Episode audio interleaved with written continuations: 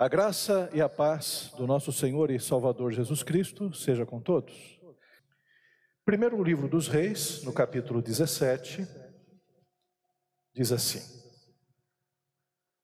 Então Elias, o tesbita, dos moradores de Gileade, disse a Acabe: Tão certo como vive o Senhor, Deus de Israel, perante cuja face estou, nem orvalho, nem chuva haverá nestes anos segundo a minha palavra. E veio-lhe a palavra do Senhor dizendo: Retira-te daqui, vai para o lado oriental, esconde-te junto à torrente de Querite, fronteira ao Jordão. Beberão da torrente, e ordenei aos corvos que ali mesmo te sustentem. Foi, pois, e fez segundo a palavra do Senhor. Retirou-se e habitou junto à torrente de Querite, fronteira ao Jordão. Os corvos lhe traziam pela manhã pão e carne, como também pão e carne ao anoitecer, e bebia da torrente. Mas passados os dias, a torrente secou, porque não chovia sobre a terra. Então lhe veio a palavra do Senhor, dizendo: Dispõe-te, vai a Sarepta, que pertence a Sidom, e demora-te ali onde ordenei a uma mulher viúva que te dê comida. Então ele se levantou e se foi a Sarepta. Chegando à porta da cidade, estava ali uma mulher viúva apanhando lenha. Ele a chamou e lhe disse: Traze-me, peço-te, uma vasilha de água para eu beber. Indo ela a buscá-la, ele a chamou e lhe disse: Traze-me também um bocado de pão na tua mão. Porém ela respondeu: Tão certo como vive o Senhor teu Deus, nada tenho cozido, há somente um punhado de farinha numa panela e um pouco de azeite numa botija, e vês aqui, apanhei dois cavacos e vou preparar esse resto de comida para mim e para o meu filho, como eloemos e morreremos. Elias lhe disse: Não temas, vai e faze o que disseste, mas primeiro faze dele para mim um bolo pequeno e traze-mo aqui fora. Depois fará para ti mesma e para teu filho. Porque assim diz o Senhor, Deus de Israel: A farinha da tua panela não se acabará, e o azeite da tua botija não faltará, até o dia em que o Senhor fizer chover sobre a terra. Foi ela e fez segundo a palavra de Elias. Assim comeram ele, ela e a sua casa muitos dias. Da panela a farinha não se acabou, e da botija o azeite não faltou, segundo a palavra do Senhor por intermédio de Elias. Depois disto, adoeceu o filho da mulher, da dona da casa, e a sua doença se agravou tanto que ele morreu. Então disse ela a Elias: que fiz eu, ó homem de Deus? Vieste a mim para trazeres à memória a minha iniquidade e matares o meu filho? Ele lhe disse: Dá-me o teu filho. Tomou dos braços dela, o levou para cima ao quarto, onde ele mesmo se hospedava, e o deitou em sua cama. Então clamou ao Senhor e disse: Ó Senhor, meu Deus, também até esta viúva com quem me hospedo afligiste, matando-lhe o filho? E estendendo-se três vezes sobre o menino, clamou ao Senhor e disse: Ó oh, Senhor meu Deus, rogo-te que faças a alma desse menino tornar a entrar nele. E o Senhor atendeu a voz de Elias. A alma do menino tornou a entrar nele e reviveu. Elias tomou o menino e o trouxe do quarto à casa e o deu à sua mãe. E lhe disse: Vê, teu filho vive. Então a mulher disse a Elias: Nisto conheço agora que tu és homem de Deus e que a palavra do Senhor na tua boca é verdade. Oremos. Pai querido, nós queremos primeiramente te agradecer, Senhor, pela tua palavra, que nos tem, Senhor, trazido alento, conforto, Senhor, esperança nos dias da aflição. Queremos te agradecer, ó Pai, porque não tem faltado, Senhor, em nossas vidas a orientação do teu Espírito, e por isso, Senhor, nós estamos ó Pai, alegres, Senhor, e confiantes em Ti. Agora, Pai, que nós lemos esse texto das Escrituras Sagradas, faz com que esse texto seja vivo em nosso coração, faça com que ele arda, Senhor, no nosso, na nossa alma, Senhor. De tal forma, Senhor, que esse texto não fique apenas como uma história do passado, Senhor, como um milagre distante, Senhor, mas que ele possa ser, ó Pai, apropriado por nós de tal maneira, Senhor, que ele seja vivo, Senhor, em nossa existência, Pai. Faz isso, Senhor, é o que nós te pedimos, pelo teu Espírito, Senhor, que habita nos nossos corações, Em nome de Jesus. Amém. Meus queridos irmãos e irmãs, esse texto que nós acabamos de ler é um texto muito importante para nós nos dias de hoje. Nós vivemos uma época tão complicada, tão difícil. Eu estava assistindo é, o, o jornal e lá no sul, por causa da seca, muitas plantações foram perdidas de maçã, de vinho, principalmente naquela região de Bento Ribeiro, a Serra Gaúcha. E aqueles é, viticultores, aqueles agricultores estavam ali contabilizando os seus prejuízos. Como a seca é terrível. E em vários países também nós vemos quanto a seca castiga. Algo que me surpreendeu também, me entristeceu, foi ver um, um lago também no sul do país totalmente seco, né, por causa das altas temperaturas de 42 graus até, que fez com que esse lago secasse. E o que nós podemos perceber nesse texto também é um texto que fala sobre uma grande seca que se abate sobre Israel, de tal forma que o próprio Elias, que traz essa profecia a Acabe, ele sai de Israel.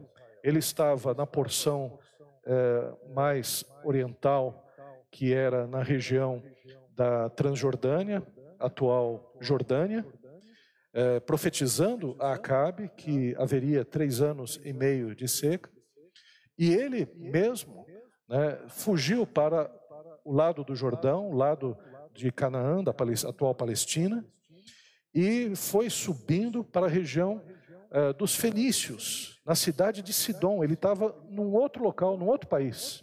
Ele não estava dentre o povo de Israel. Então foi um momento muito difícil para o profeta, foi um momento difícil para todos, inclusive até para esta viúva que nós vemos nessa história. E hoje eu quero falar justamente sobre o Deus que fortalece as viúvas.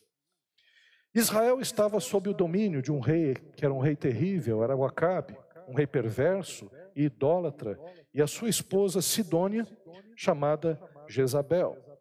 Esse rei é, é responsável por trazer ou oficializar uma idolatria que era a idolatria de Baal.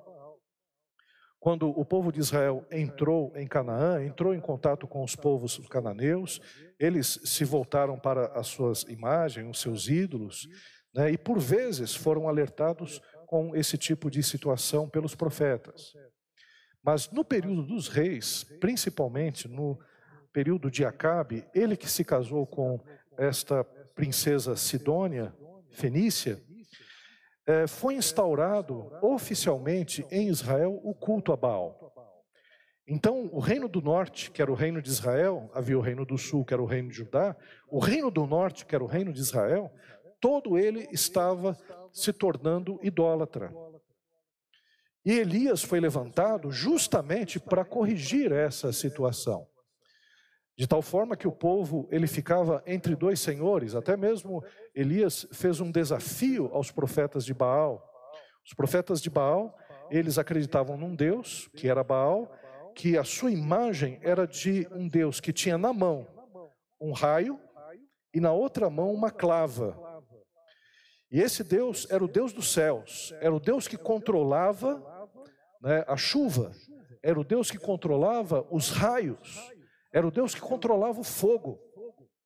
E Elias disse ao povo de Israel, disse a Acabe, falando: Até quando vocês estarão divididos entre dois senhores?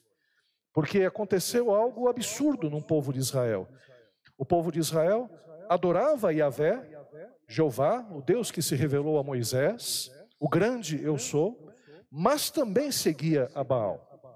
Era uma, um, um, pensamento idólatra, um pensamento politeísta que tinha se apoderado do povo de Israel. E Elias foi um profeta exemplar. Elias inaugura aquele tempo dos profetas. E esse período de Elias é um período pródigo em milagres. Ele faz sete milagres, depois o seu, o seu discípulo Eliseu faz mais 14 milagres. E milagres que chamam a atenção pela sua grandiosidade. E Acabe é um rei que está levando o povo a adorar Baal, principalmente pela influência da sua esposa, que é Jezabel, sua esposa Sidônia. Deus então levanta a Elias para enfrentar a idolatria e desse rei e também do povo. Meus queridos, o que nós podemos aprender com essa passagem? Primeiro, que condições adversas podem significar um processo pedagógico de Deus. Essa seca, em especial, que estava acontecendo, ela era um sinal de que as coisas não estavam bem no campo espiritual. Aliás, tem uma realidade, uma importante análise que a gente pode fazer de que a vida espiritual de um povo se não está bem, se está confusa, se está de alguma forma afastada dos valores do reino de Deus, produz os seus efeitos não só sobre a moral de um povo, sobre a criminalidade, sobre a violência, sobre a corrupção, sobre a injustiça, mas até a própria natureza sofre com isso.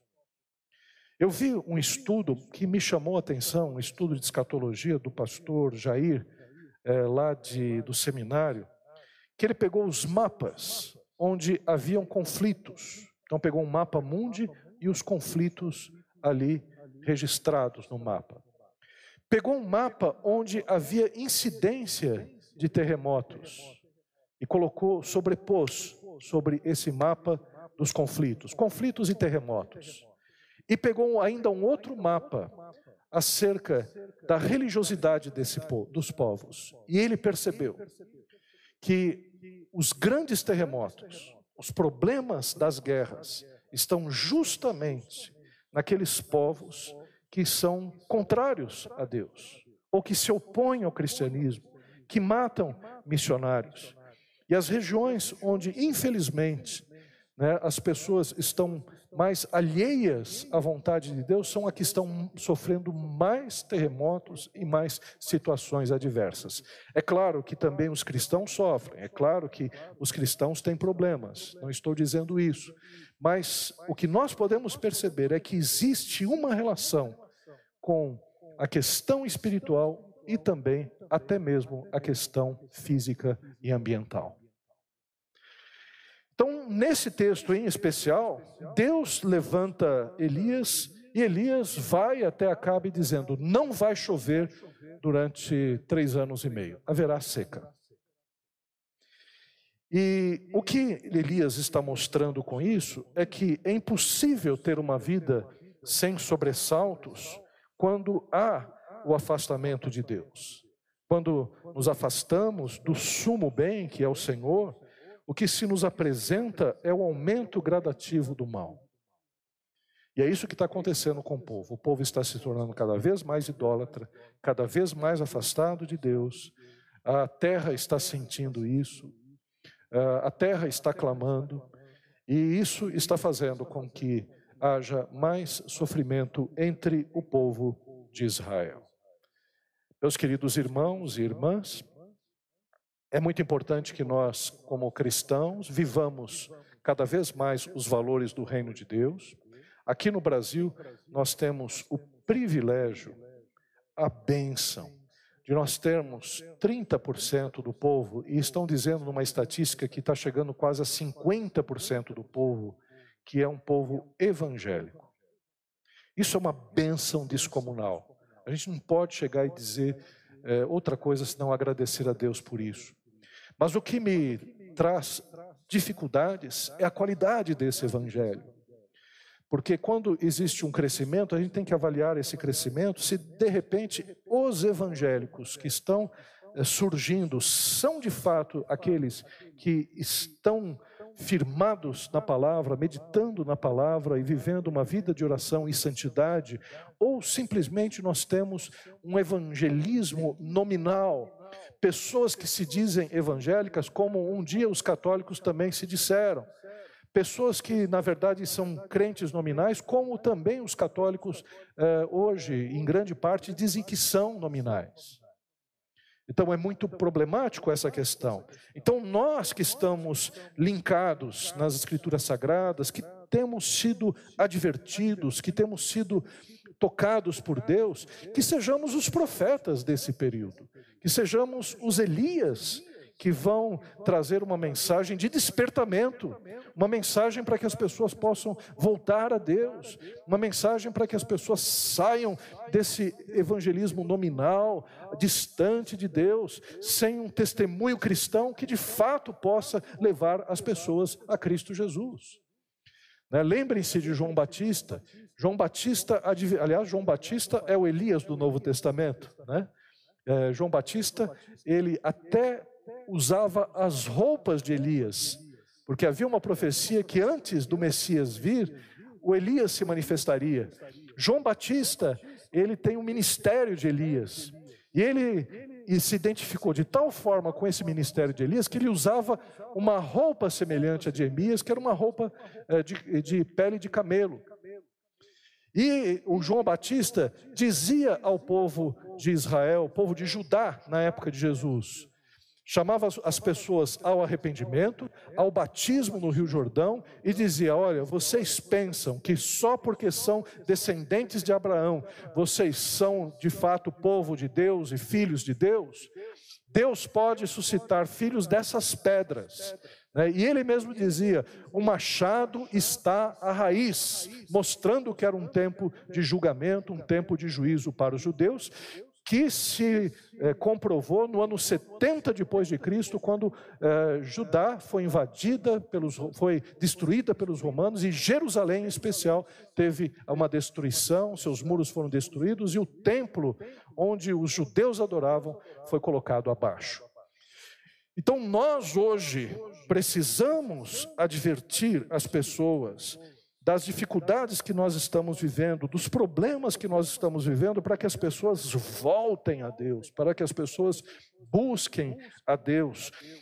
Tudo isso que está acontecendo, não estou dizendo que simplesmente é, Deus está é, jogando todos os seus flagelos sobre nós e o, o, a pandemia e, e os problemas climáticos que estão acontecendo no mundo. Uma verdade é que tudo isso é consequência do afastamento do homem com Deus. Mas existe nesse processo todo horroroso que nós vemos, né, uma advertência: voltem para Deus. Voltem para Deus. Quantas pessoas no meio da pandemia elas entenderam esse aspecto, estão voltando para o Senhor? Quantas pessoas estão começando a viver uma nova vida em virtude dos problemas que estão acontecendo? Então há necessidade de que a gente entenda e interprete as condições adversas da nossa vida para que a gente possa se chegar cada vez mais perto de Deus. Que nós possamos cada vez mais adorar e seguir ao nosso Senhor. Outro aspecto que nós vemos aqui nesse texto, que é maravilhoso, que Deus, ele se preocupa com os grandes feitos. Então Deus está falando ao rei, mas também ele se preocupa com os pequenos. Porque nós temos Elias, é o grande Elias. É aquele que se apresenta de uma forma sobrenatural, impressionante, inesquecível, no Monte da Transfiguração. Não se esqueça disso.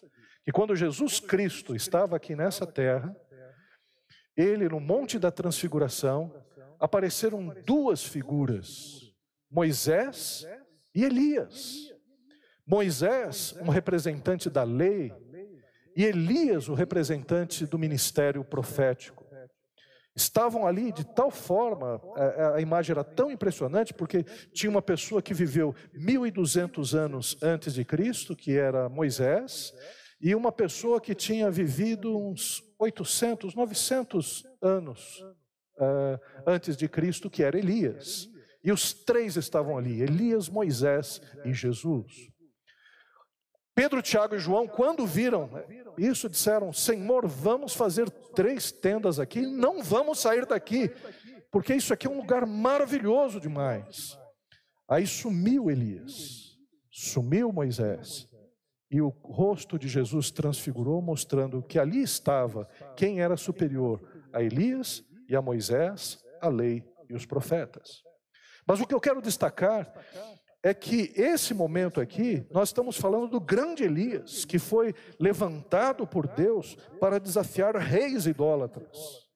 E esse grande Elias, que poderia se refugiar na casa de pelo menos sete mil pessoas que se mantiveram fiéis a Deus em Israel, ele foi levado a habitar na casa de uma viúva em Sarepta, uma gentílica sidônia, uma mulher que estava precisando da graça de Deus.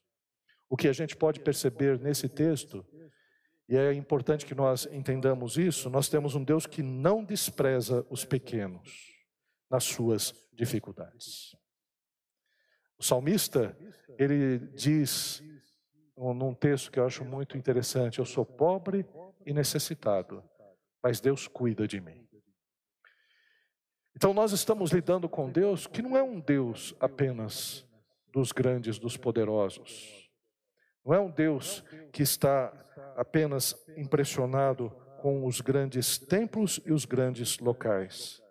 Mas é um Deus que se preocupa com uma viúva, com uma mulher que precisa de cuidado, uma mulher que nem era do povo de Israel, que faz lembrar uma outra viúva, que tem o seu filho enfermo também, que é visitada, que é importuna Jesus, que é dessa região também, é Sidônia, e diz a Jesus né, que cure né, a, o seu filho que está enfermo.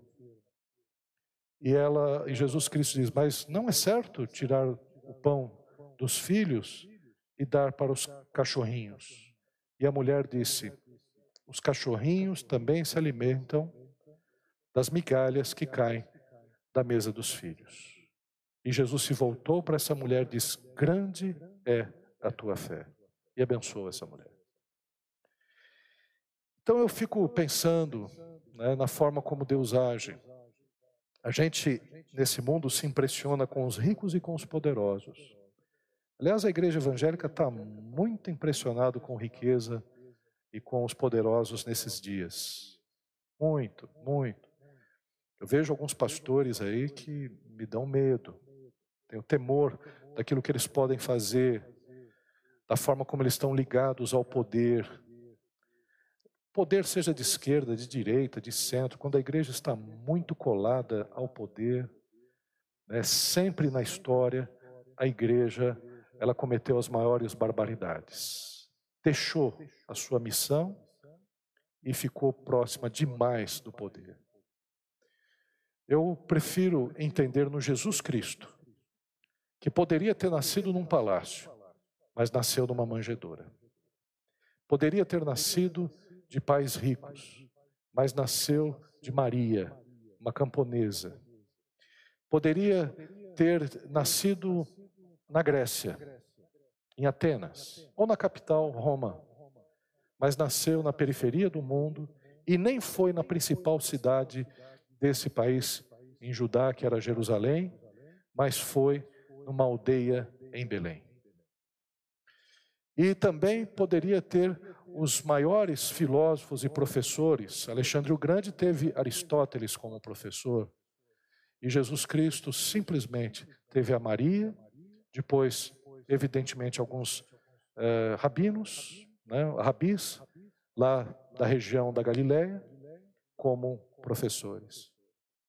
E andou, e poderia ter o poder de generais, poderia ter o poder de grandes, é, rique, grandes riquezas, mas ele simplesmente, até os 30 anos de idade, foi apenas o filho do carpinteiro, como era conhecido em Nazaré. E aos 30 anos de idade, quando ele começou o seu ministério, não começou como uma grande empresa, não começou com um grande planejamento estratégico, não pegou os melhores do povo, que certamente seriam eh, fariseus, saduceus, religiosos, gente da escola de Gamaliel, gente das outras escolas rabínicas que existiam lá. Não. ele pegou pescadores, pescadores, Pedro, Tiago, João, foi levando para si homens, até mesmo um publicano, uma pessoa que era odiada pela sua profissão pelos, pelo povo de Israel.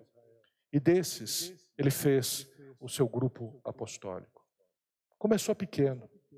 Apenas em três anos, ele colocou no coração desses doze, que depois se tornaram apenas onze, eh, os valores do reino de Deus, que foram multiplicados como uma pequena como um pequeno grão de mostarda, que naquela região era a menor das sementes e que se tornou uma grande árvore e que alcançou o mundo.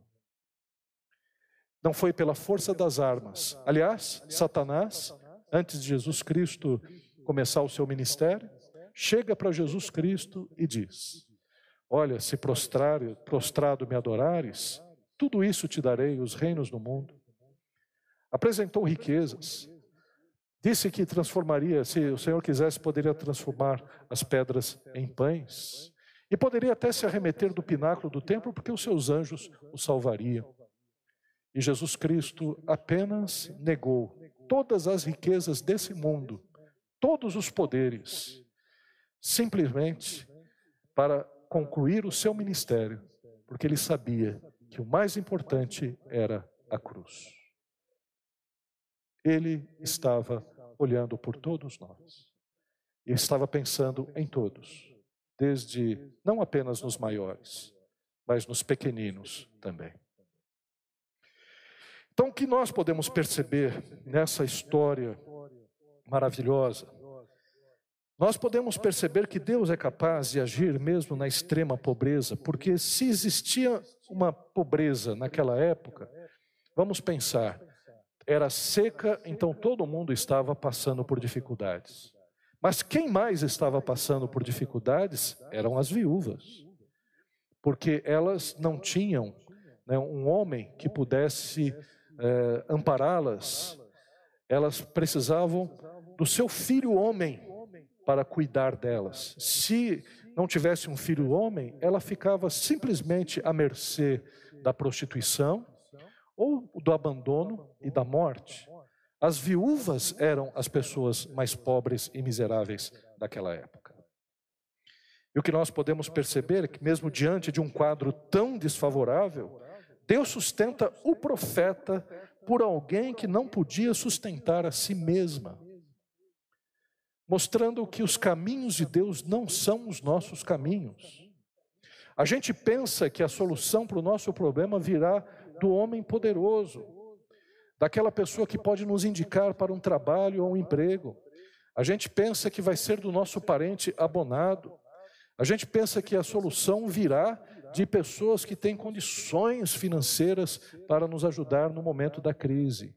Deus ele usa aqueles que não são para confundir aqueles que são. Ele usa das coisas mais absurdas né, para mostrar que Ele continua sendo Deus e é Ele que manda nessa terra. Quando, quando Samaria foi cercada pelos sírios, de tal forma que não havia alimento dentro da, da cidade, foram os quatro leprosos que entraram na cidade para avisar que Deus tinha eh, desbaratado os sírios foram os quatro leprosos que foram aqueles que anunciaram né, que eles estavam libertos, que tinham sido é, vitoriosos, porque Deus havia mandado os sírios embora. E é interessante porque os quatro leprosos entraram no arraial dos sírios, comeram, beberam, eles que não tinham nada. Se a cidade não tinha nada, a cidade é que levava comida para os leprosos. Os leprosos tinham menos ainda. E foram os leprosos que entraram no arraial dos Sírios, comeram, entraram numa barraca, comeram mais, entraram na outra barraca, comeram mais. Aqui estavam lá os quatro leprosos, os homens mais ricos de Samaria, agora, porque eles tinham condições. E Deus usou esses homens para avisar para o povo de Israel que o arraial dos Sírios estava lá, cheio de coisas para saquear, para que o povo pudesse se alimentar.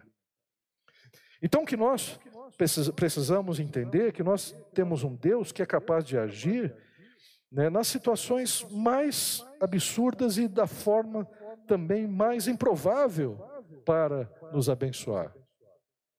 Outro aspecto que nós vemos, Deus fortalece quem está sob o peso da tragédia.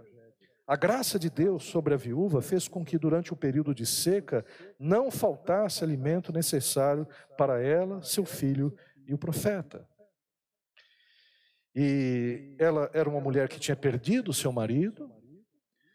Quando depois perde o seu filho, momentaneamente, ela fica desesperada, dizendo para o profeta: O que você fez? Você veio apenas para mostrar o meu pecado, e além de eu já ter sofrido e pagado os meus pecados pela morte do meu esposo, agora Deus está levando o meu filho. Era uma mulher marcada pela dor, e aqui eu quero parar, irmãos, porque a vida não é fácil mesmo.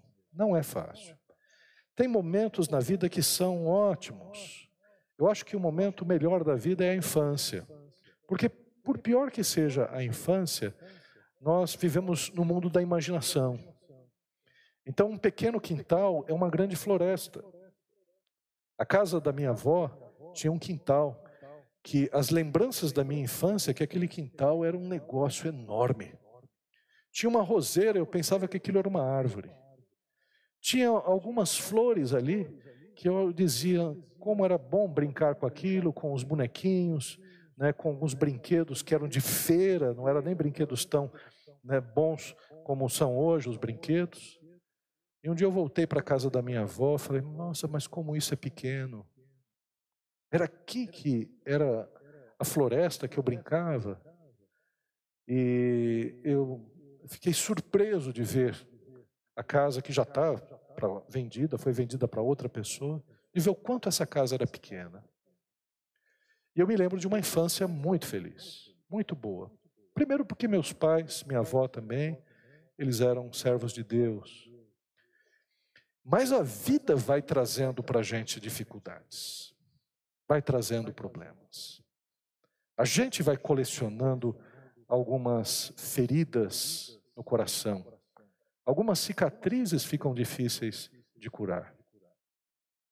E algumas perdas muito sentidas. E às vezes as perdas acontecem na infância mesmo. Aliás, a gente começa a perder pessoas, parentes, objetos na infância também. E a gente vai começando a chorar em relação à vida. Vai começando a, ver, a ter a experiência da dor. E Deus é um Deus que se compadece daquele que está com dores. Na cruz do Calvário, a Bíblia fala que Jesus Cristo, em Isaías 53, diz que o castigo que hoje nos traz a paz estava sobre ele. Sobre ele Deus o enfermou para que nós hoje pudéssemos ter uh, o perdão dos nossos pecados e de toda a nossa culpa. Quer dizer, Jesus Cristo, na cruz do Calvário, experimentou não somente o pecado, não somente a culpa pelo pecado, mas ele experimentou as nossas dores. Isaías 53 diz que ele era um homem de dores, experiente, então, essa dor que você está sentindo, que nós sentimos, ela já foi sentida por Cristo Jesus na cruz do Calvário. Que foi um momento desesperador para ele. Porque pela primeira vez, quando né, os pecados caíram sobre ele na cruz do Calvário, aliás, pela única vez no Novo Testamento, no, no, nos Evangelhos, Jesus Cristo não chama Deus de Pai. Ele chama Deus meu, porque me desamparaste. Ele não chamava Deus de Deus, ele chamava Deus de Pai. E naquele momento, o afastamento do Pai, porque os nossos pecados caíram sobre Cristo Jesus, fazendo separação entre o Pai, foi uma coisa tão desesperadora que ele citou o Salmo 22. Deus meu, Deus meu, por que me desamparaste? Então nós temos um Jesus que conhece o nosso desamparo. que sabe o momento em que não existe pessoa nenhuma nesse mundo que pode consolar o nosso coração. Porque tem momentos em que somos só nós e Deus. É o mesmo Jesus que lá no Getsemane não contou com a ajuda dos apóstolos, porque eles dormiram no momento da oração. Mas algo interessante aconteceu. Quando Jesus Cristo diz, Pai, se possível, afasta de mim esse cálice, diz a palavra de Deus que o Pai, naquele momento, mandou anjos para que pudessem consolar ao próprio Filho, Jesus Cristo. Então, nesses momentos terríveis de dor, nós temos um Deus que está com a gente. Um Deus que sabe o que é sofrer. Um Deus que é capaz de nos consolar. Um Deus que não é impassível às nossas dores. Essa viúva representa a todos nós que em algum momento estamos sofrendo. E essa mulher é um exemplo, nos surpreende porque são mulheres dessas que viram o jogo pela sua coragem e fé. Por que, que nós muitas vezes ressaltamos a força da mulher, eh, dizemos que as mulheres eh, elas têm né, uma característica de persistência que muitas vezes os homens não têm? Porque as mulheres elas são colocadas historicamente em segundo plano. Elas são vistas como pessoas mais fracas pelos homens que dominam, pelos homens que mandam. E a mulher, ela tem que, muitas vezes, e principalmente a mulher sozinha que está com seus filhos, ela tem que trabalhar e cuidar dos seus filhos. Ela tem que se desdobrar. Né? 30% dos lares no Brasil, a chefe da casa é uma mulher. Grande parte dos lares que têm filhos que têm algum tipo de deficiência, né? O homem abandonou o filho, mas a mulher não abandona o seu filho. Então, o que nós podemos perceber, né, que essas mulheres admiráveis, elas são um exemplo de força, porque mesmo com uma sociedade que é contra elas, que não ajuda e que não é justa, porque aqui ela seria apenas uma pessoa miserável, né? mesmo nessa situação, ela está ali. O que ela está fazendo? Pegando um pedaço de lenha, o cavaco, né? um pedaço de lenha, para levar e fazer o bolo para o seu filho, né? para dividir. Quando o profeta chegou e disse para ela: Olha, me dá um pouco de comida, tal. eu falei: Não, eu não tenho, eu só tenho para mim para o meu filho. E a gente vai comer e vai morrer, porque a gente não tem mais nada. E aí, esta mulher, né, confiando na palavra do profeta, fez um bolo para o profeta, depois fez o bolo para eles. E não faltou farinha, não faltou azeite para essa mulher. Que é o que muitas vezes nós vemos acontecer. Uma senhora, abandonada pelo esposo, com quatro filhos era do Nordeste, veio para São Paulo. Ela, com os pequenininhos, aquela escadinha, encontrou ajuda numa igreja. A igreja precisava de uma zeladora e ela se tornou a zeladora da igreja. Os seus quatro filhos foram ensinados no caminho do Senhor. E depois de muitos anos, no aniversário dela, estavam os quatro filhos crescidos. Pela sua força, pela sua persistência, estava lá aquela mulher. E os quatro filhos, um formado em engenharia, o outro professor, a outra enfermeira, a outra também uma profissional.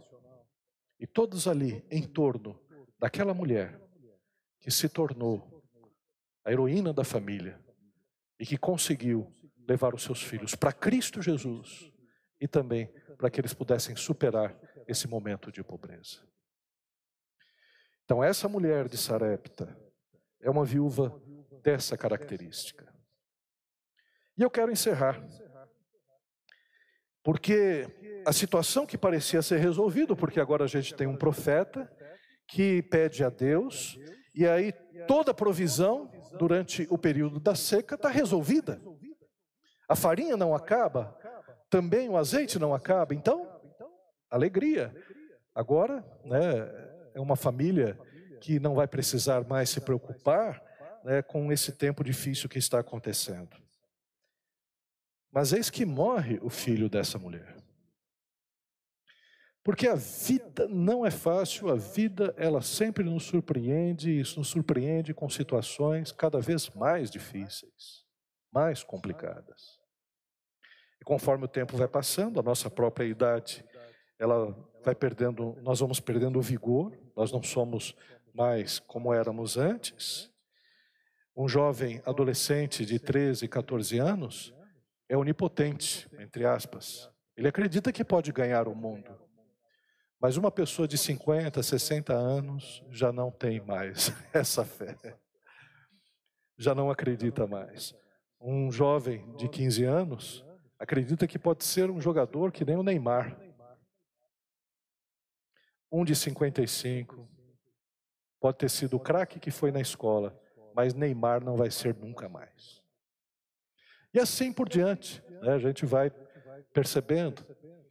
Uma garota de 12 anos sonha com seu príncipe encantado, né? com um rapaz que, que será, que é bonito.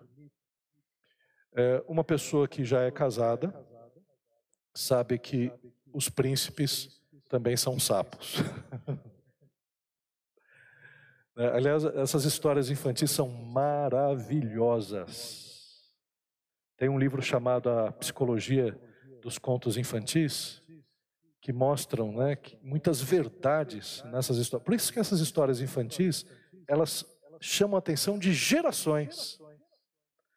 Porque ali ela está trabalhando com aspectos da vida né, e psicológicos. Então, o príncipe que vira um sapo né, é uma verdade, porque as pessoas são pessoas, as pessoas não são princesas e nem, príncipes são pessoas normais. E a vida, ela tem essas características, e conforme a gente vai passando o tempo, e não estou dizendo isso dizendo que os mais velhos são, por causa disso, mais infelizes. Não, são realistas. Tem mais sonhos pela frente, mas os sonhos não são como os das crianças, como os adolescentes. Um idoso, ele já coloca o braço para você segurar. Pastor Jair ainda não. É pastor Jair que se cuida. Mas um idoso já chega quando vê esse, esse degrau, que para piorar é da mesma cor do chão. O idoso que já não enxerga tão bem, quando é chamado aqui na frente, ele não pensa, ah, que bom, eu vou falar alguma coisa lá, eu vou testemunhar, ele fala, eu tenho que subir aquela escadinha. É a primeira coisa que ele vai pensar. Vai até atrapalhar o testemunho dele. Então, o que nós podemos perceber é que a gente vai cada vez mais vendo os nossos limites. Claro que a gente vai ficando cascudo e vai percebendo que a vida, sim, é difícil e a gente vai, como Davi, né, que quando foi enfrentar Golias, disse: Ó, oh, já matei um leão e já matei um urso, então eu mato esse Golias aí. E é interessante que na história de Davi, Davi matou Golias, mas vocês leram lá no final da história de, de Davi que também surgiram mais quatro gigantes e que ele não podia agora com esses quatro gigantes. Foram os seus heróis que mataram esses gigantes para que Davi, a lâmpada de Israel, não se apagasse. Dá uma olhada na história de Davi no finalzinho de Davi. Né? Aparecem mais outros quatro gigantes é, com armamentos e tudo mais, poderosos. E Davi, velho, já não contava mais com a sua força, mas contava com os seus amigos. Que é a diferença do jovem para o velho. O jovem conta com a sua família, conta com seus amigos, conta com seus relacionamentos. Então é tempo de a gente chegar e aprender isso. Aprender a se relacionar bem. Mas o que a gente pode ver? Deus não deixará desamparado aquele que o serve. Nessa história da viúva, né, que além do luto pela perda, a morte significava o decreto da morte da viúva também, porque perdeu seu filho, perdeu o arrimo da família. E quando o ciclo da vida é interrompido pela normalidade, Deus age proporcionando cuidado e provisão. No caso dessa viúva, o filho foi ressuscitado. Glória a Deus. E quantos casos acontece isso na vida dos pais e seus filhos?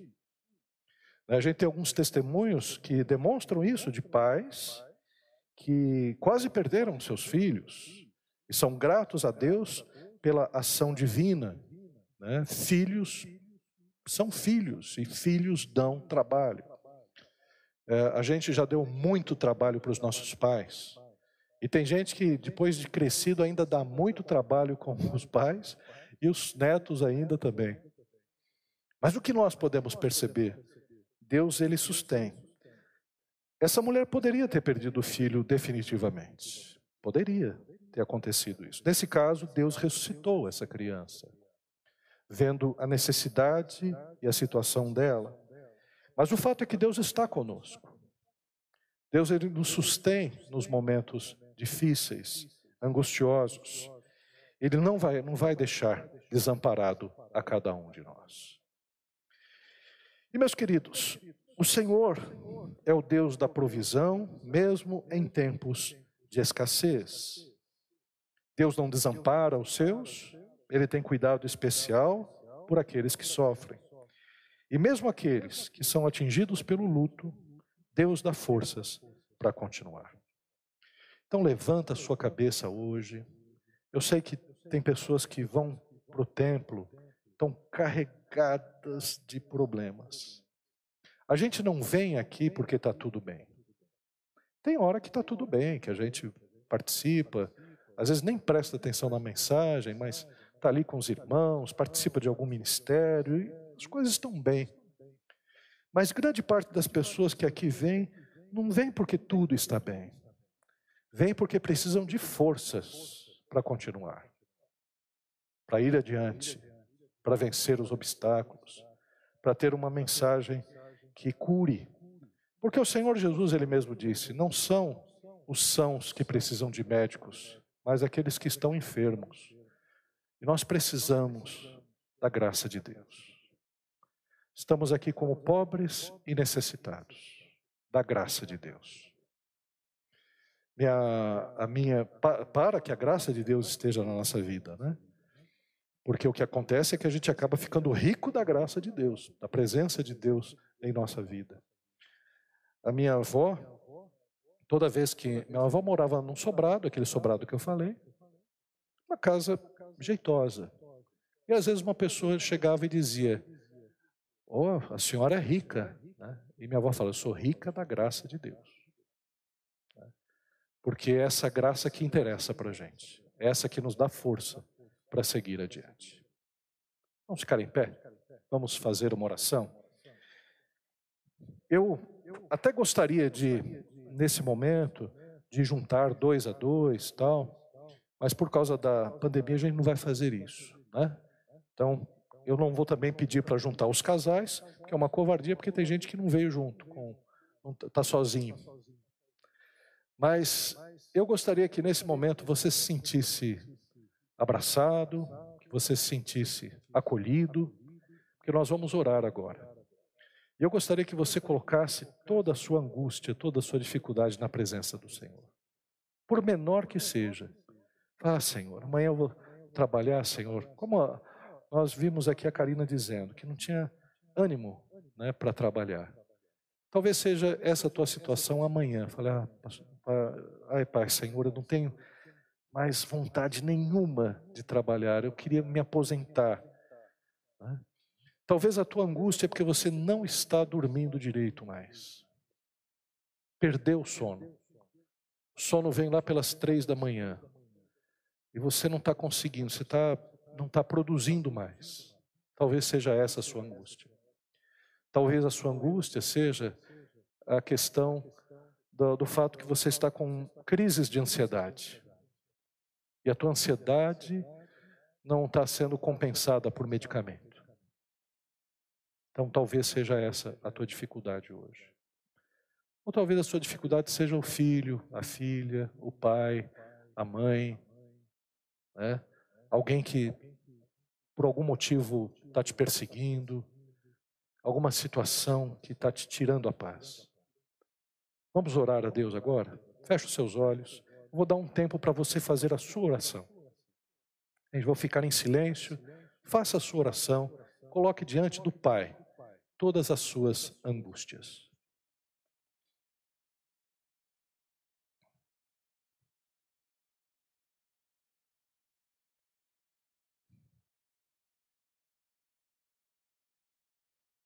Glórias a Ti, Senhor. Santo, Santo Pai. Oh Deus, eu colocar perto desse Pai. Abençoa minha esposa, Pai. Seja com ela, Pai. Fortalece. Cura tua filha, Pai. Cura tua filha, Pai. Cura, Senhor, tua filha, Pai. Oh Deus, Santo Deus. Precisamos de Ti, Pai. Precisamos de Ti, Senhor. Precisamos de Ti, Senhor. Precisamos de Ti, ó Deus. Precisamos de Ti, Senhor. Oh Jesus, Senhor, Senhor, Senhor, cuida de nós, ó Pai. Cuida da minha casa, Pai. Cuida, Senhor, de mim. Oh Jesus, tem misericórdia, Pai. Tem misericórdia, Deus. Tem misericórdia, Pai. Oh Jesus. Senhor Deus. Pai amado, cuida de nós, ó oh Pai. Cuida de cada um, Senhor. Traz ânimo, Senhor, em meio à dificuldade. Da seca, Senhor, que existe na alma, Pai. Da seca que existe, Senhor, nos relacionamentos. Da seca que existe na vida espiritual, Senhor. Pai amado, traz a tua provisão, Jesus. Traz a tua provisão. Pai amado, nós confessamos que nós estamos cansados, ó Pai. Às vezes existe apenas, Senhor, um pouco de lenha um pouco só de farinha e um pouco de azeite, Senhor. E o desejo, Senhor, não é nem mesmo que tenha mais, o desejo é que era para comer, Senhor, a última refeição e morrer, Senhor. Mas, Pai, nós confiamos em Ti, Senhor. Sabemos que Tu és o Deus da provisão, Jesus. Tu és o Deus, Senhor, que cuida dos seus. Tu és o Deus que levanta o caído, Senhor. Que traz força ao abatido, Senhor que levanta do monturo, Senhor, aquele que está, Senhor, ó Pai, miseravelmente, Senhor, ó Pai, estabelecido. Tu és aquele, Senhor, que dá força, Senhor, espiritual, que dá, Senhor, ânimo, Senhor, na nossa psique, Senhor. Tu és aquele, Senhor, que renova as nossas forças como das águias, Senhor, e nos faz andar altaneiramente, Senhor. Pai amado, que o Teu Espírito Santo, Senhor, nos traga um alimento espiritual, como fez com Elias, Senhor, que foi alimentado por corvos, e aquele alimento, Senhor, sustentava o seu profeta, Senhor. Pai amado, nós sabemos que o Teu alimento nos sustenta, Senhor. O maná que vem do céu, Senhor, que é Jesus Cristo, Senhor, é o alimento da nossa alma. Ele que nos dá forças, ó Pai, para seguir adiante, Pai. Por isso eu quero pedir por todos os meus irmãos e irmãs nessa noite, Senhor, que estão passando pelo vale da aflição, Jesus. Que estão, Senhor, até mesmo muitos deles insensíveis, ó Pai, de tantos problemas que enfrentaram na vida, Senhor.